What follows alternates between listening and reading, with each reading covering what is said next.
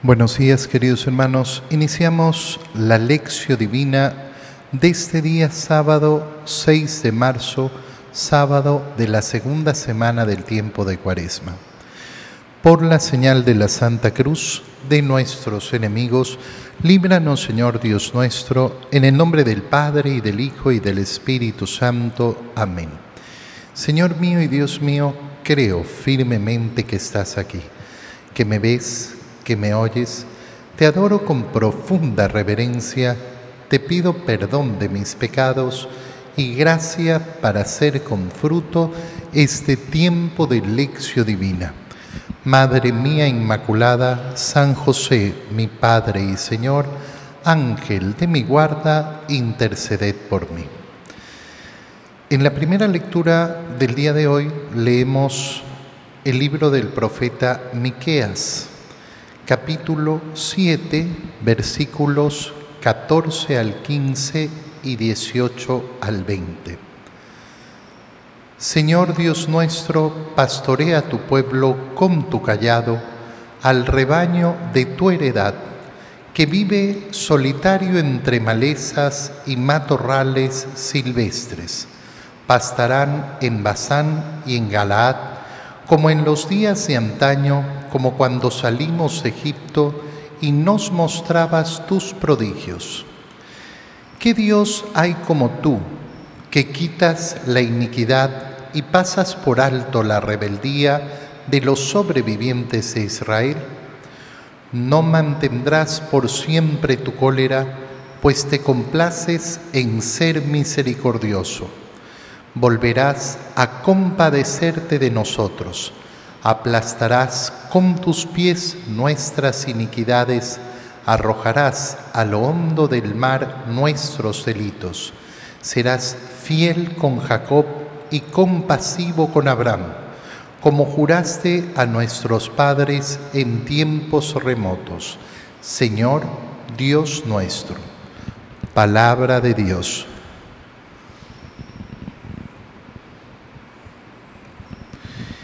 Como vemos hoy día en esta primera lectura del Evangelio, perdón, del libro del profeta Miqueas, lo que vemos es una oda, una alabanza, un halago hacia esa maravillosa misericordia del Señor. Primero con esa aclamación tan bella y tan profunda. Señor Dios nuestro, pastorea a tu pueblo con tu callado, al rebaño de tu heredad, que vive solitario entre malezas y matorrales silvestres. Mira qué imagen tan bonita para aplicarla a mi vida personal. Qué bonita oración para decirle al Señor, Señor, pastoreame. Es una frase que tiene que estar en nuestro corazón y tiene que estar en nuestros labios de una manera continua. Pastoreame. Pastoreame significa condúceme. Llévame donde hay verdadero alimento, donde hay alimento abundante. Qué precioso es cuando uno se predispone a ser oveja en el rebaño del Señor. Oveja del rebaño del Señor significa efectivamente que eh, nosotros tenemos la humildad de aceptar que el Señor nos conduzca. Cuando tenemos esa humildad, cuando sabemos que necesitamos guía en nuestra vida, entonces comenzamos a sacar de nuestro corazón la arrogancia, la arrogancia de aquel que cree que se puede conducir solo, que sabe lo que le conviene más que Dios y que es al final del día la causa de tanta desdicha. Cuando nosotros pedimos esa guía del Señor, la pedimos además para todas las acciones de nuestra vida.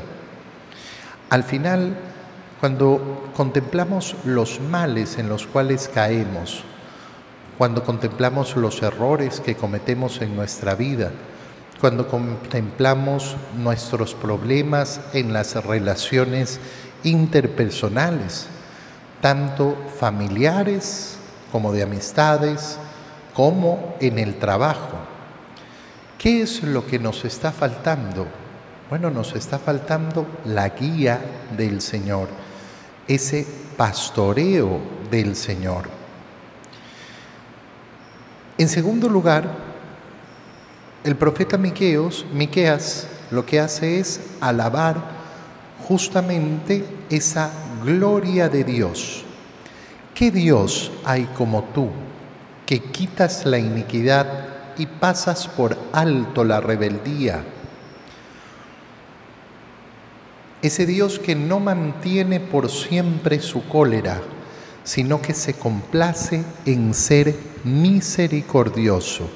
Fíjate en esta expresión, complacerse en la misericordia. Y es verdad, la misericordia provoca complacencia en el alma.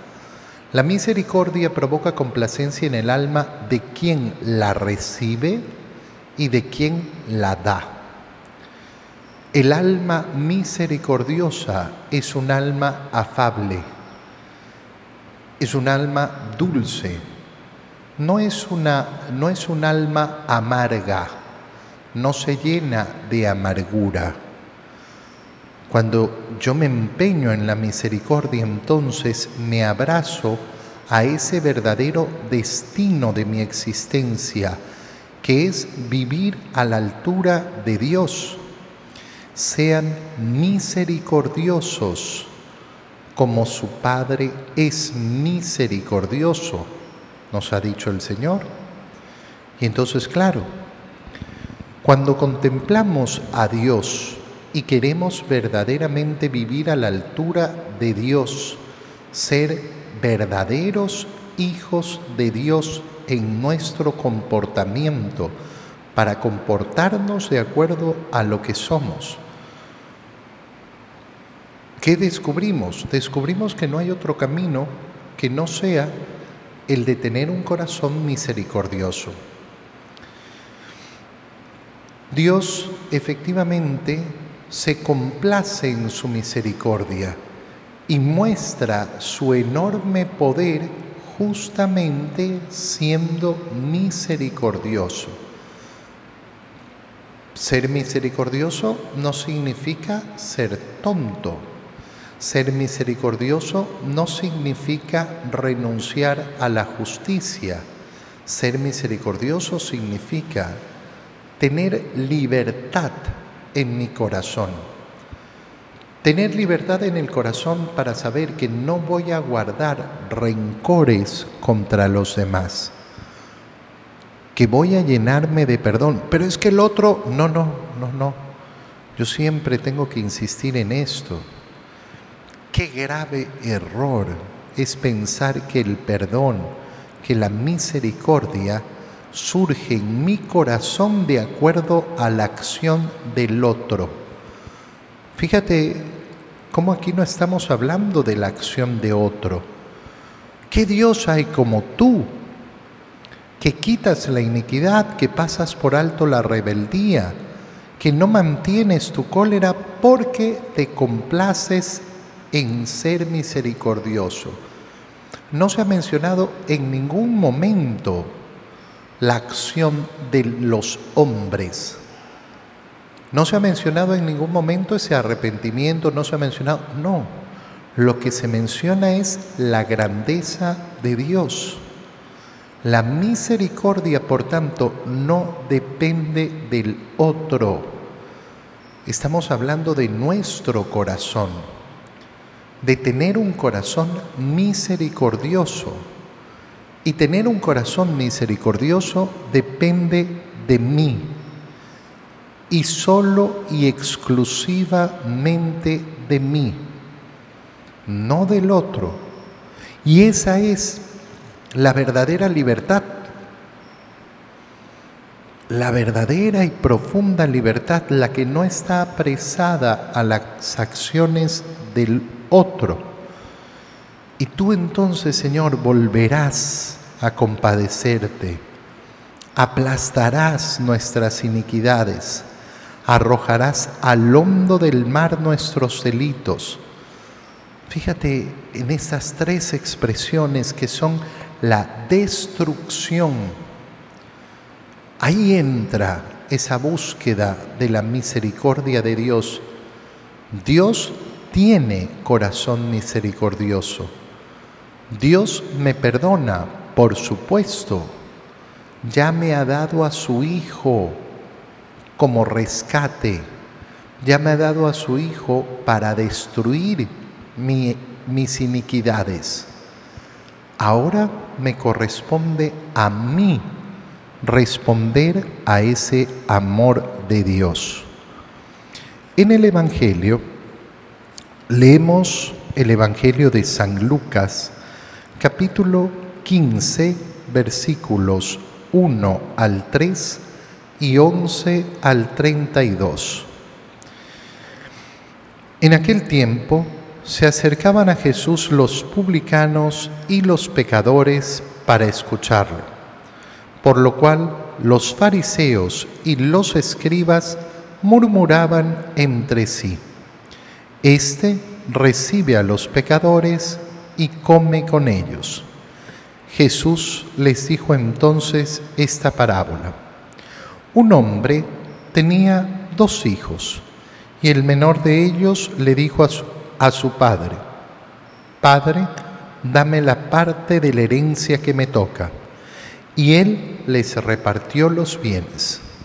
No muchos días después, el hijo menor, juntando todo lo suyo, se fue a un país lejano y allá derrochó su fortuna viviendo de una manera disoluta.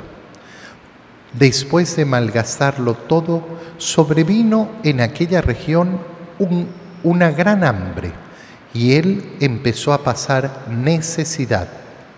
Entonces fue a pedirle trabajo a un habitante de aquel país, el cual lo mandó a sus campos a cuidar cerdos. Tenía ganas de hartarse con las bellotas que comían los cerdos, pero no lo dejaban que se las comiera. Se puso entonces a reflexionar y se dijo, ¿cuántos trabajadores en casa de mi padre tienen pan de sobra? Y yo aquí me estoy muriendo de hambre. Me levantaré, volveré a mi padre y le diré, Padre, he pecado contra el cielo y contra ti. Ya no merezco llamarme hijo tuyo. Recíbeme como a uno de tus trabajadores. Enseguida se puso en camino hacia la casa de su padre. Estaba todavía lejos cuando su padre lo vio y se enterneció profundamente. Corrió hacia él y echándole los brazos al cuello, lo cubrió de besos. El muchacho le dijo, Padre, he pecado contra el cielo y contra ti ya no merezco llamarme hijo tuyo. Pero el padre le dijo a sus criados, pronto, traigan la túnica más rica y vístansela. Pónganle un anillo en el dedo y sandalias en los pies. Traigan el becerro gordo y mátenlo. Comamos y hagamos una fiesta porque este hijo mío estaba muerto y ha vuelto a la vida estaba perdido y lo hemos encontrado. Y empezó el banquete. El hijo mayor estaba en el campo y al volver, cuando se acercó a la casa, oyó la música y los cantos. Entonces llamó a uno de los criados y le preguntó qué pasaba. Este le contestó, tu hermano ha regresado y tu padre mandó matar el becerro gordo por haberlo recobrado sano y salvo. El hermano mayor se enojó y no quería entrar. Salió entonces el padre y le rogó que entrara, pero él replicó, Hace tanto tiempo que te sirvo, sin desobedecer jamás una orden tuya, y tú no me has dado nunca ni un cabrito para comérmelo con mis amigos. Pero eso sí, viene ese hijo tuyo que despilfarró tus bienes con malas mujeres y tú mandas matar el becerro gordo.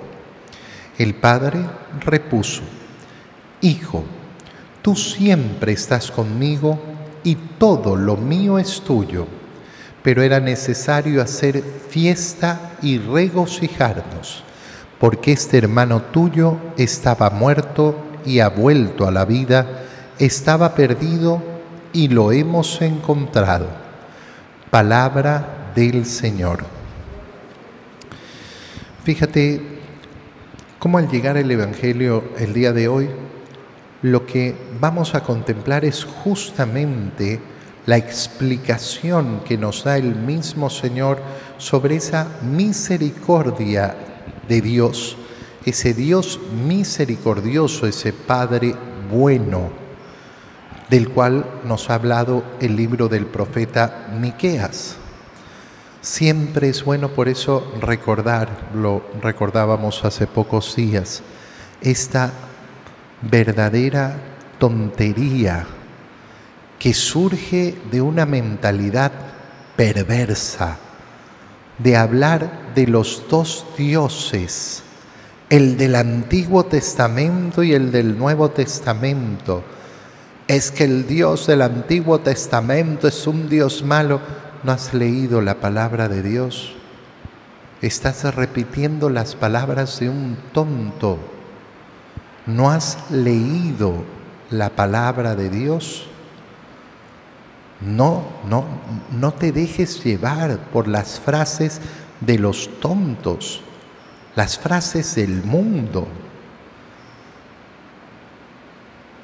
La misericordia de Dios no es una novedad del Nuevo Testamento.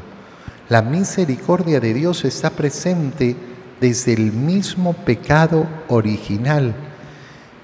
La misericordia de Dios empapa toda la escritura, porque no existe sino un solo Dios, un Dios que es profundamente misericordioso.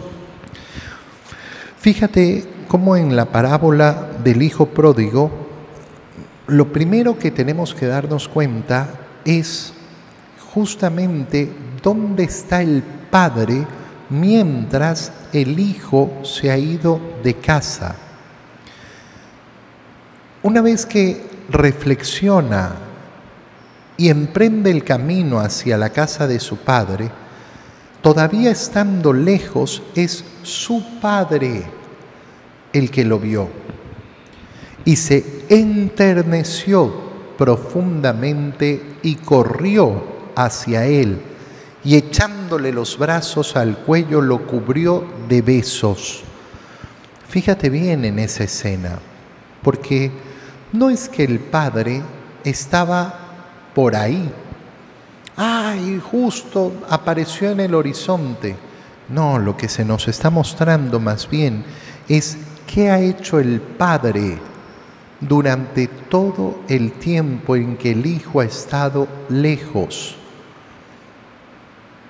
El Padre ha estado a la espera, vigilante, sin olvidarse del Hijo.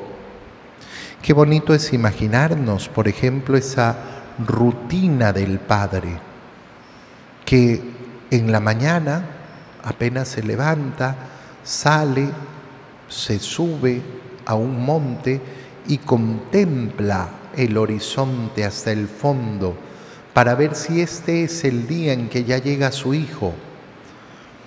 Qué bonito imaginarlo al final de su jornada de trabajo, volviendo a subir a ese monte y poniendo su mirada en el fondo del horizonte, no es un encuentro casual. El encuentro del Padre con su Hijo es porque el Padre está esperándolo, está mirando hacia el horizonte y por eso es capaz de verlo de lejos Esa es la actitud de Dios misericordioso. Fíjate bien, porque esto era lo que decíamos en la primera lectura. La misericordia no surge como acto del otro, surge como mi acto. Si el Padre no hubiera tenido esta predisposición de esperarlo, si se hubiera llenado de rencor, y se hubiera olvidado de su hijo, entonces posiblemente el hijo hubiera llegado y Padre, perdóname, ya no merezco ser hijo tuyo, así es, ya no eres hijo mío. Como soy bueno, anda a trabajar con los criados, pero ya esta casa no vas a entrar como hijo. Y sería justo, 100% justo, por supuesto, pero no es el corazón de Dios Padre. El corazón de Dios Padre toma la iniciativa, está primero buscando siempre a ese hijo perdido, a ese hijo que se ha ido. Y esto es justamente lo que no comprende el hijo menor, el hijo mayor, perdón. Ese hijo mayor que no ha ofendido a su padre, que está ahí, pero que es incapaz de comprender la misericordia de su Padre, que es incapaz de alegrarse con tener un Padre misericordioso. ¿Y quién puede ser este? Bueno, hace pocos días lo reflexionábamos. Puede ocurrir que una persona que haya vivido una mala vida toda su vida, en el último minuto de su vida se arrepienta. Sí puede ocurrir, claro. Es nuestra esperanza en muchísimos casos.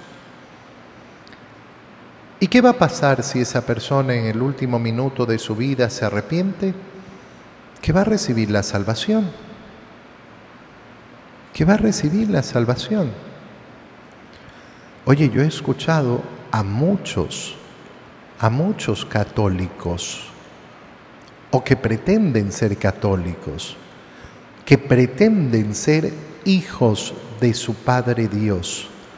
Decir, pero eso me parece injusto. No me parece. Disculpa, ahí solo queda una, una posibilidad de respuesta. ¿Y a ti quién te preguntó? ¿Quién? ¿Quién te preguntó? A ti, ¿quién te dio poder de opinar sobre la misericordia del otro? ¿Quién? ¿Quién te dio autoridad para opinar sobre la misericordia del otro? Y es más, ¿Quién te ha dado autoridad para ponerte sobre Dios, para hablar sobre su misericordia? Es que debe hacerse justicia. Dios nunca deja de hacer justicia. Dios siempre es justo y siempre es misericordioso. Nunca hay una contradicción la contradicción entre la justicia y la misericordia solo puede existir en la mente del hombre por la pequeñez de su mente y por la pequeñez de su corazón. Pero nunca existe esta contradicción en Dios. Dios es siempre perfectamente justo perfectamente misericordioso. A veces toca escuchar incluso a personas que están en contra de la misericordia de otras personas. Yo no creo que debías perdonar a tu esposo, yo no creo que deberías perdonar a tu esposa, yo no creo que deberías perdonar a tu hijo. Disculpa, ¿quién te mandó a meterte en la misericordia del otro? ¿Quién ¿Quién te dio autoridad para gobernar la misericordia de otro corazón? Si una persona quiere perdonar, nadie tiene absolutamente nada que decirle. Nada. Es que a mí no me parece. Muy bien, agarra tu opinión y guárdala en tu cajón favorito y manténla ahí porque a nadie en el mundo le va a interesar tu opinión. Cada uno de nosotros decide, decide cómo parecernos a Dios, cómo vivir a la altura de Dios, cómo efectivamente compararnos a ese Padre que está dispuesto a perdonar. Te doy gracias, Dios mío, por los buenos propósitos, afectos e inspiraciones que me has comunicado en este tiempo de lección divina.